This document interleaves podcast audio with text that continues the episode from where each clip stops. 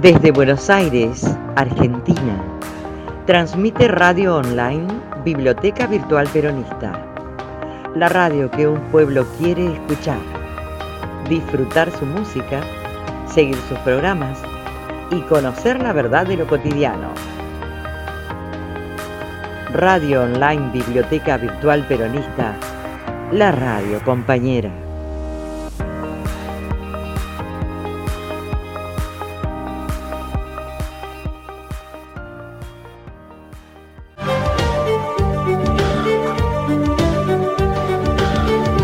Esto no es noticia. Si esperás encontrar aquí la agenda que marcan los medios y las redes, te vamos a defraudar. Esto no es noticia.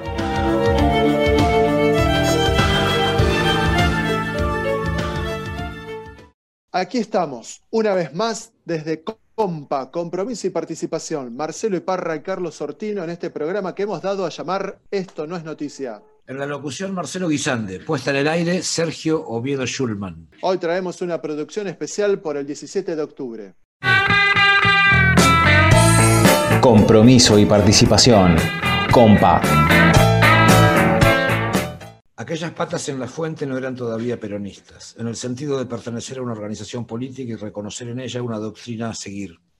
Aquellas patas en la fuente eran socialistas, comunistas, radicales, conservadoras, todas ellas desprendidas de sus estructuras orgánicas, y hallaron alivio en aquella fuente luego de marcarles el culo a patadas a sus rancios y retrógrados dirigentes. Algunas de aquellas patas incluso eran anarquistas, y muchas, quizás la mayoría, carecían de terminal político partidaria. Aquellas patas en la fuente eran peronistas en el sentido de reconocer en Perón al líder político que les estaba allanando, desde el Estado, un camino de dignidad por primera vez en su vida. El peronismo nació de aquel crisol ideológico, de allí su compleja heterogeneidad, de allí su pretensión de totalidad. Por eso el peronismo es al mismo tiempo el problema y la solución. Los que insisten en achacarle solo una de estas propiedades no están buceando en su profundidad cultural ni serán efectivos a la hora de organizarse con él o de combatirlo. No sabemos si habrá peronistas y antiperonistas que suscriban esta lectura en su historia común, porque ambos son, a nuestro juicio, sentimientos irreversibles. Solo sabemos que hablar de peronismo sin pertenecer a él es pertinente. A muchos extraperonistas nos sigue pareciendo que un proyecto político nacional y popular por ahora no puede prescindir de ese movimiento, simplemente porque somos descendientes y herederos, en nuestro caso, de las patas socialistas que hallaron alivio en aquella fuente. Trabajadores, únanse, gritó Perón en aquella noche de las patas en la fuente, lo mismo que gritó Marx casi 100 años antes en su manifiesto comunista.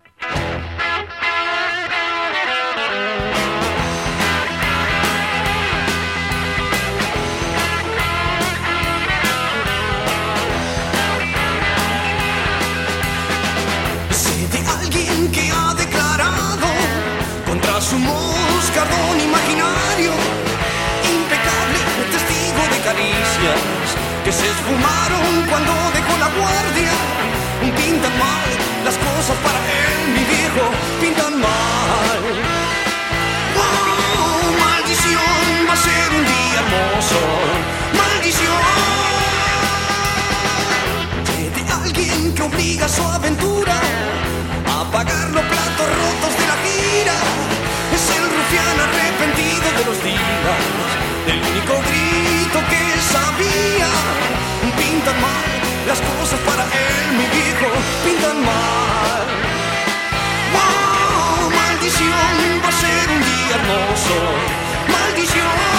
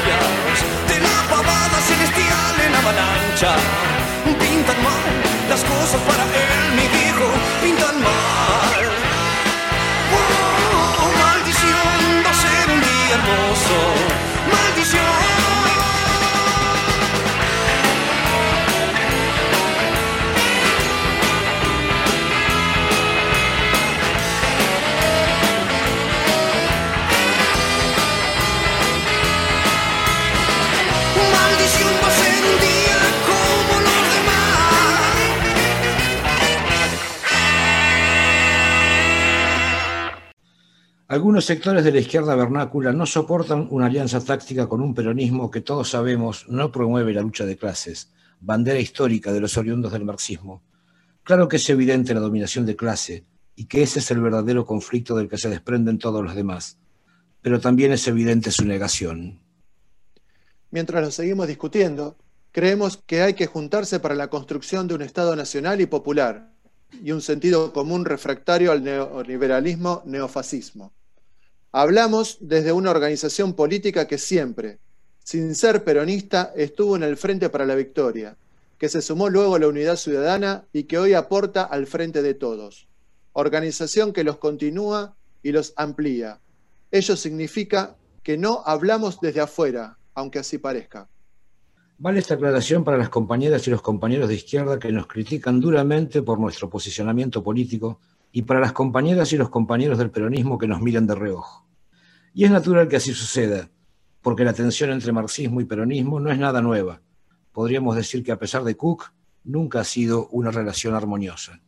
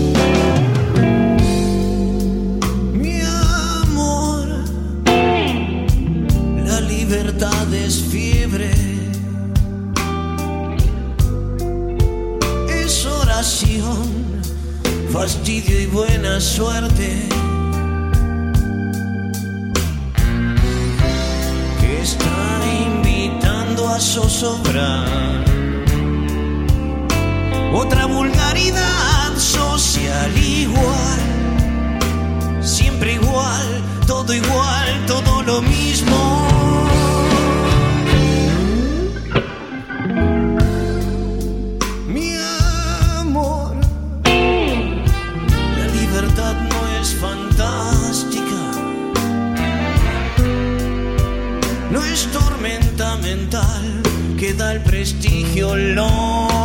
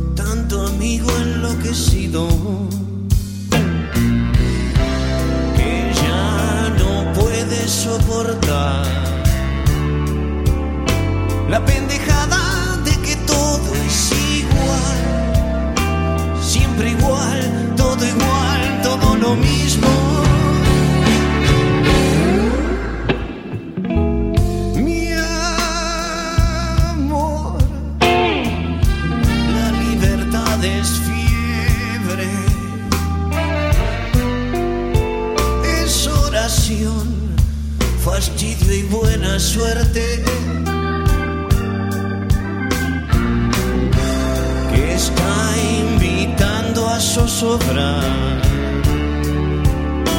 otra vulgaridad.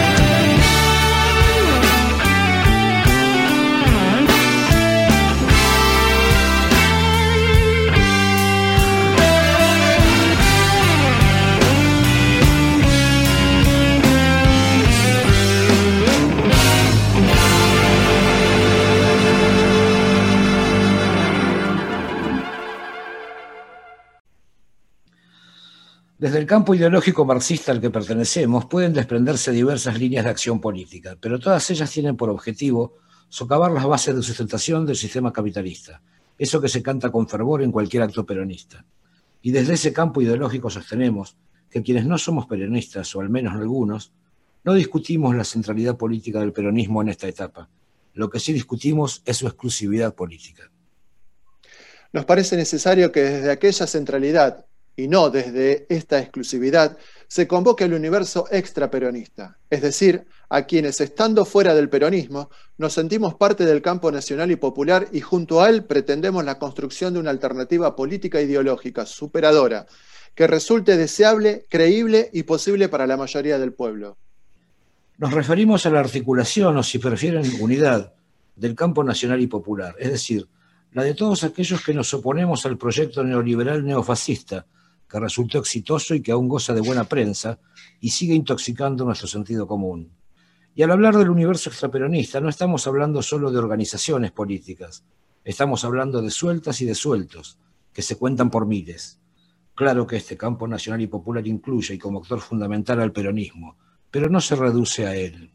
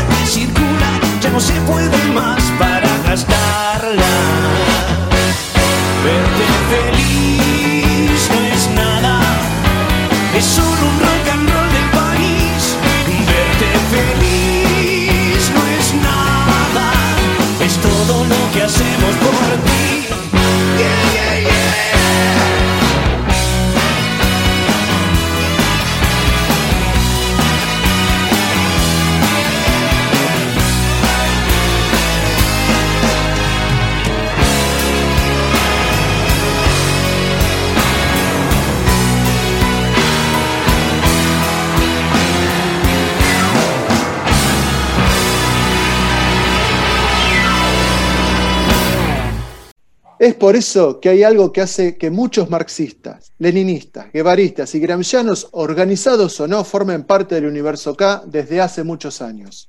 Ni Marx, ni Lenin, ni Guevara despreciaron jamás la democracia burguesa. Alentaron siempre la participación electoral y aconsejaron no soslayar las alianzas, las alianzas tácticas con la burguesía, mientras la revolución socialista estuviese fuera de alcance.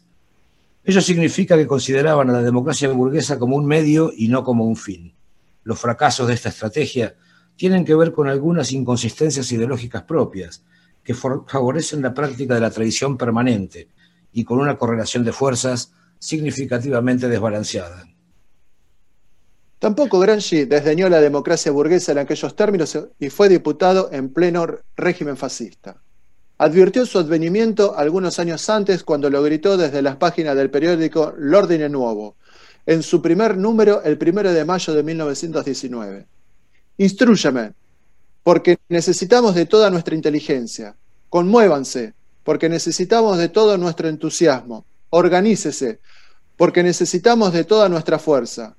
No tuvo mucho alcance su arenga, porque no solo apareció un tal Mussolini, sino que además el régimen fascista que había anunciado lo metió en la cárcel hasta seis días antes de su muerte. Y por algo es también que los frentes de izquierda de origen trotskista se mantienen al margen de ese universo y lo apedrean sin descanso. Trotsky nunca se interesó por la democracia burguesa, dado que la reemplazaba lisa y llanamente por la dictadura del proletariado, cuya manifestación práctica es el soviet, y también por la revolución permanente, cuya manifestación práctica es un proletariado haciéndose cargo de lo que no es capaz de hacerse cargo la burguesía del subdesarrollo. Luego de la toma del poder, iniciar las tareas democráticas, el desarrollo industrial entre ellas, para llegar al socialismo. Claro que Trotsky iniciaba la historia de la revolución luego de la revolución, pero contradicciones tenemos todos. ¿Acaso pudiera mostrarse el cordobazo como un ejemplo exitoso de un frente político organizado, contra todo perjuicio por marxistas y peronistas?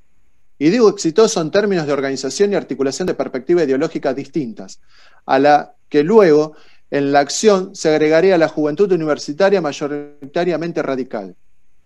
Se juntaron en Córdoba el marxista Agustín Tosco, secretario del Sindicato de Luz y Fuerza, y el peronista Elpidio Torres, secretario general del ESMATA, que al mismo tiempo pertenecían a centrales obreras distintas. El primero formaba parte de la CGT de los argentinos, liderada por Raimundo Garo, y el segundo respondía a la CGT legalista, que comandaba Augusto Bandor. Y en ese encuentro, al que luego se sumó otro peronista de la segunda central, Atilio López, líder de la UTA, acordaron la acción conjunta para frenar los abusos policiales y las políticas antiobreras. Y ya que hablamos de Cordobazo, hacemos nuestras estas palabras de Agustín Tosco.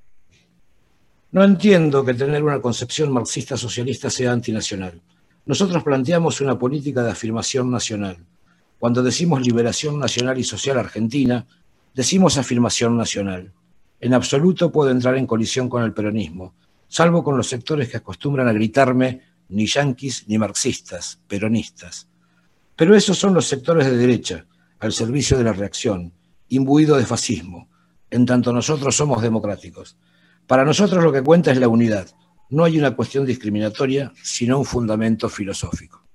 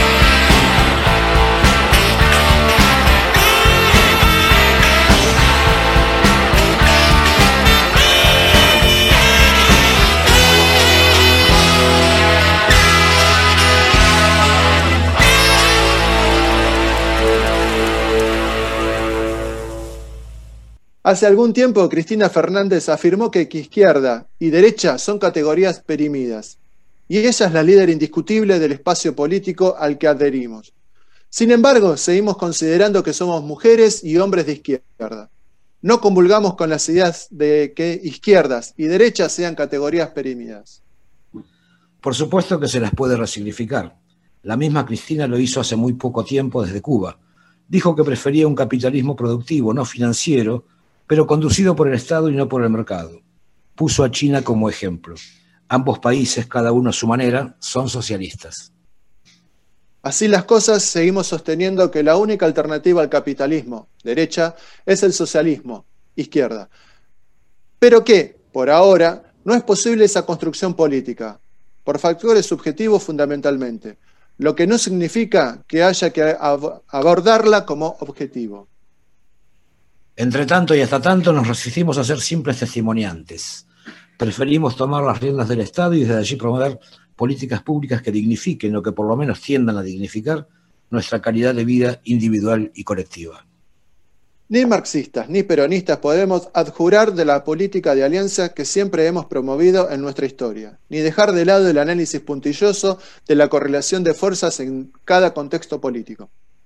Ni marxistas ni peronistas podemos negar que resulta inconcebible, imposible, la pureza ideológica, ética, moral. Y debemos asumir que formar parte de una organización o apoyarla es aceptar esa realidad, aunque no como límite, sino como punto de partida.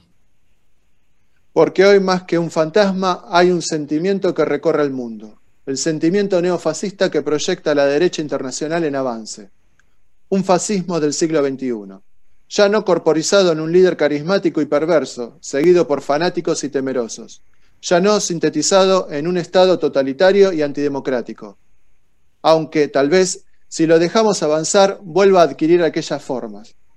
No lo sabemos, solo sabemos que hoy es un sentimiento y sabemos también que es un sentimiento siempre es más fuerte y duradero una razón. Claro que hay otras interpretaciones posibles, también ellas respetables. Nosotros nos quedamos con esta, que esclarece nuestra conducta y no tiene pretensión de validez universal.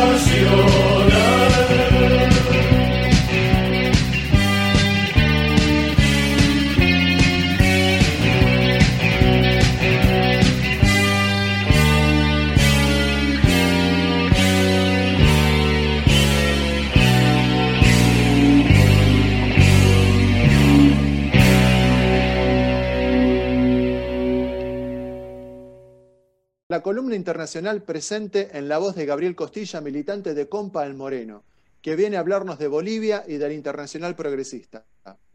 Adelante, Gabriel. Compromiso y participación. Compa. Hola compañeros de Esto No es Noticia, hoy les voy a hablar de la Internacional Progresista, pero antes no puedo dejar de hacer un breve comentario de las elecciones en Bolivia. Eh, para sorpresa de todos los analistas, y muy grata sorpresa en mi caso, Luis Arce del MAS se impuso en primera vuelta con alrededor de 20 puntos de ventaja sobre el candidato de la derecha, Carlos Mesa. Un margen del doble al estimado por todas las encuestas y que imposibilitó cualquier maniobra de manipulación del escrutinio o desconocimiento del resultado para forzar una segunda vuelta por parte de la dictadura saliente o de la OEA, que era el escenario que imaginábamos en nuestra anterior columna. Ahora sí, con el diario del lunes, hagamos un repaso rápido a los factores que creo llevaron a este resultado. Primero y fundamental, la resistencia del pueblo boliviano que con sus movilizaciones de agosto y octubre obligó a la dictadura a realizar las elecciones que venían postergándose una y otra vez. El desgaste de casi un año de gobierno represivo y crisis económica en el contexto de pandemia, más las divisiones que surgieron entre las derechas que se habían unido para dar el golpe, y finalmente la buena cantidad de veedores internacionales que controlaron el proceso electoral. Muy importante fue el aporte de la ONU en ese sentido, e importante para nosotros, y que nos da pie al meollo de nuestra columna, es que la Internacional Progresista, la organización internacional que integra COMPA y de la que vamos a hablar hoy, fue uno de los organismos que estuvo presente garantizando la, la transparencia de esos comicios, con seis delegados cuya presencia en Bolivia fue gestionada por los eurodiputados que son miembros de esta Internacional Progresista. Bueno, a lo nuestro. El viernes 18 de septiembre pasado se realizó la cumbre inaugural de la Internacional Progresista, que se desarrolló de modo virtual, lógicamente, dadas las circunstancias, una organización internacional que busca fomentar la unión, coordinación y movilización de activistas, asociaciones, sindicatos, movimientos sociales y partidos en defensa de la democracia, la solidaridad, la igualdad y la sostenibilidad. La Internacional Progresista tenía previsto celebrar un congreso inaugural presencial en Reykjavik, Islandia, organizado por el Partido Movimiento de Izquierda Verde Islandés, pero la pandemia lo impidió y al mismo tiempo democratizó el evento ya que todos pudimos asistir. La idea de la Internacional de vasta tradición en las izquierdas, es articular y organizar las fuerzas dispersas que en todo el mundo luchan por defender y sostener el estado de bienestar, los derechos laborales y la cooperación entre países, además de consolidar un mundo más democrático, igualitario, ecologista, pacífico y en el que prime la economía colaborativa. La cumbre comenzó con la muy interesante intervención del exministro de Economía griego, Yanis Varoufakis, que sirvió a modo de discurso inaugural y declaración de intenciones de la internacional. Varoufakis plantea que hay dos formas políticas del capitalismo. La primera, la liberal tradicional, una derecha en apariencia más respetuosa de la democracia y de las libertades. Y un segundo modo, la fascista, en auge creciente en Occidente, representada por los movimientos de extrema derecha, autoritarios e irracionales. Lejos, de oponerse, ambas son formas políticas del capitalismo, en el sentido que se complementan.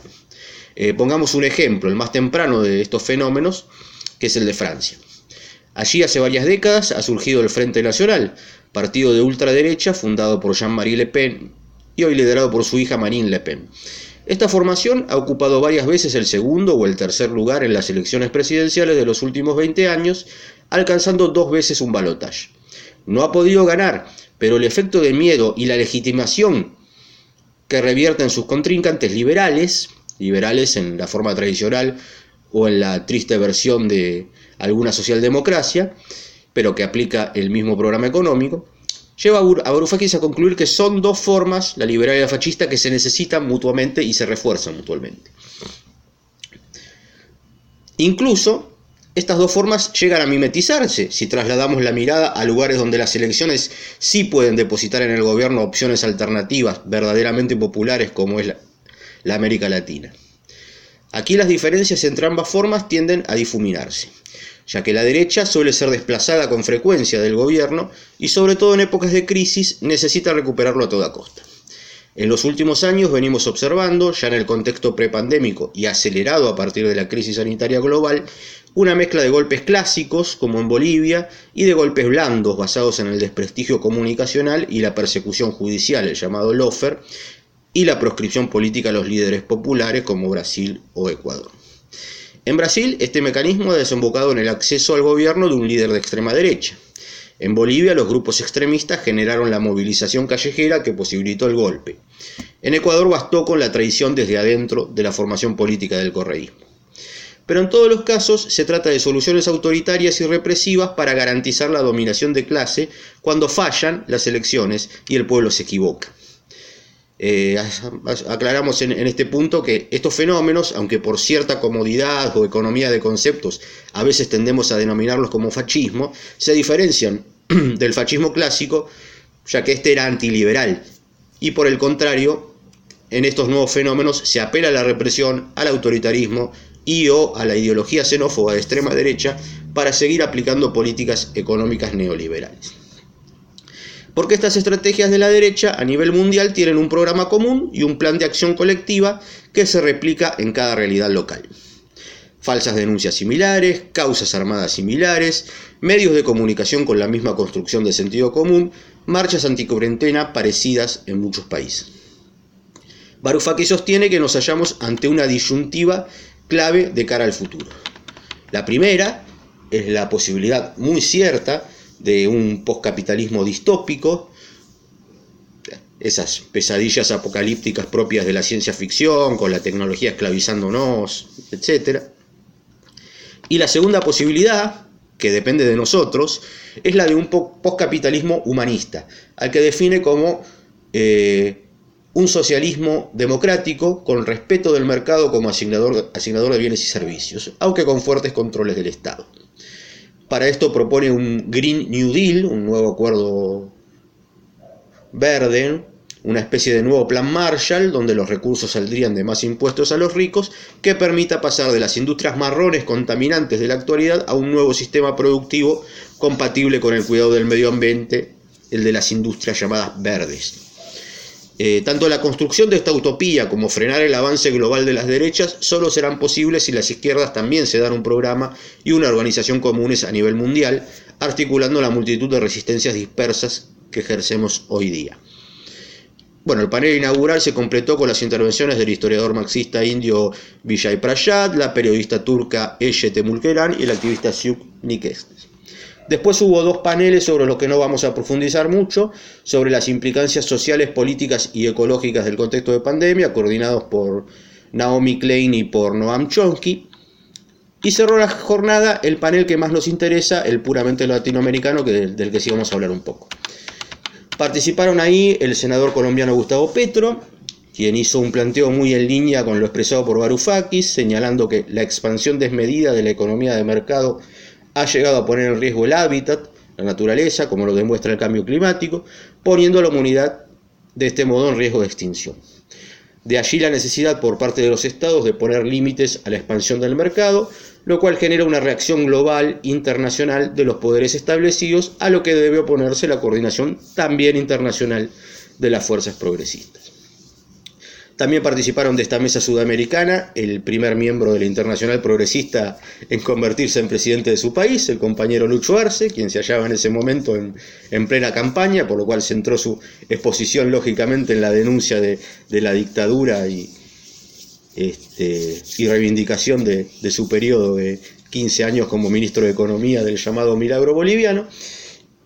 Y también participó quien esperamos que sea el segundo eh, miembro de la Internacional Progresista en convertirse en presidente de su país, el ecuatoriano Andrés Arauz, quien calificó de eh, Plan Cóndor 2.0 al lofer aplicado en los años recientes en la región y afirmó que la democracia en el siglo XXI solo tendría sentido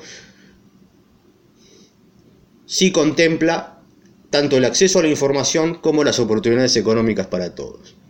Cerró el encuentro nuestra compatriota Alicia Castro, en ese momento todavía no había renunciado a la embajada argentina en Rusia eh, por un desacuerdo con la errática postura del gobierno argentino respecto de Venezuela, dignísima actitud de la compañera que desde Compa respaldamos.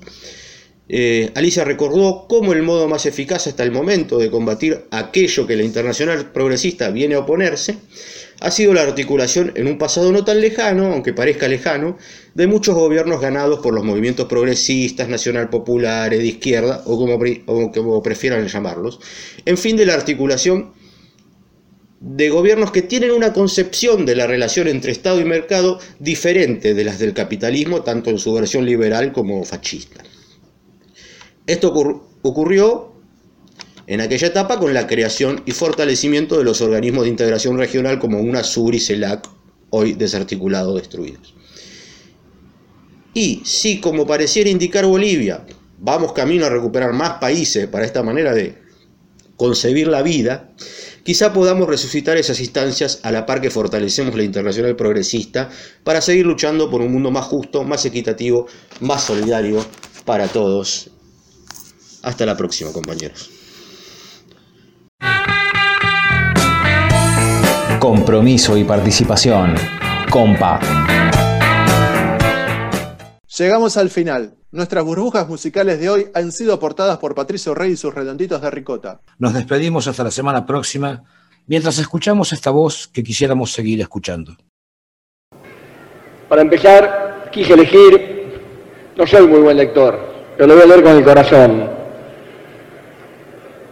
Un, una poesía, poema, de Joaquín Enrique Areta a quien no conocí, pero militó en la ciudad de La Plata, entre otras organizaciones, en la Unión de Estudiantes Secundarios, y que es uno de los desaparecidos más que tiene la patria. Quisiera que me recuerden, quisiera que me recuerden sin llorar, ni lamentarme, quisieran que me recuerden por haber hecho caminos, por haber marcado un rumbo, porque emocioné su alma, porque se sintieron queridos, protegidos y ayudados, porque interpreté sus ansias, porque canalicé su amor. Quisiera que me recuerden junto a la risa de los felices, la seguridad de los justos, el sufrimiento de los humildes. Quisiera que me recuerden con piedad por mis errores, con comprensión por mis debilidades, con cariño por mis virtudes. Si no es así, prefiero el olvido, que será el más duro castigo por no cumplir mi deber de hombre. Joaquín Areta.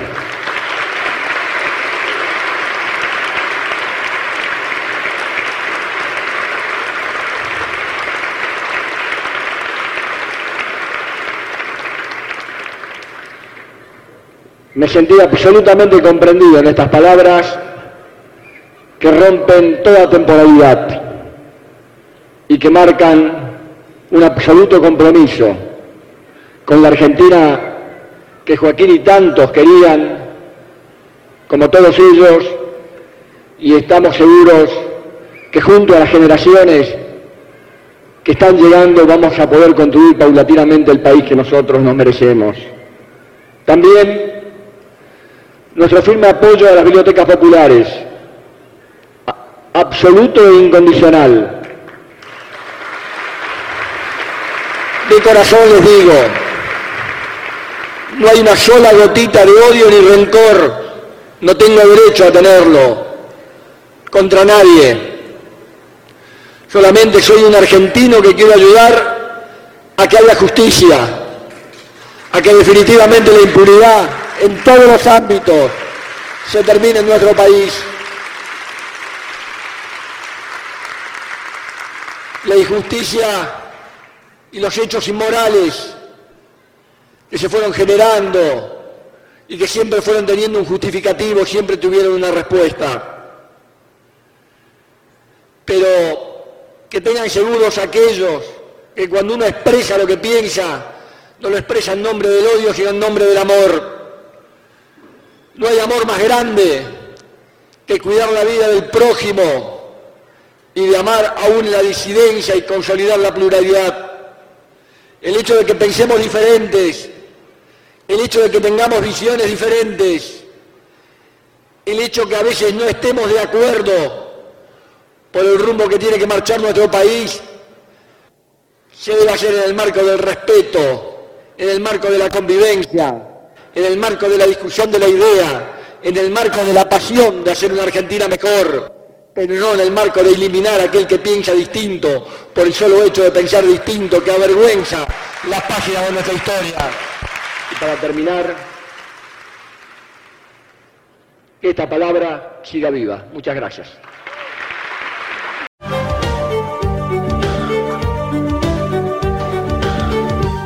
Esto no es noticia. Te avisamos que no encontrarías aquí la agenda que marcan los medios y las redes, y no te defraudamos.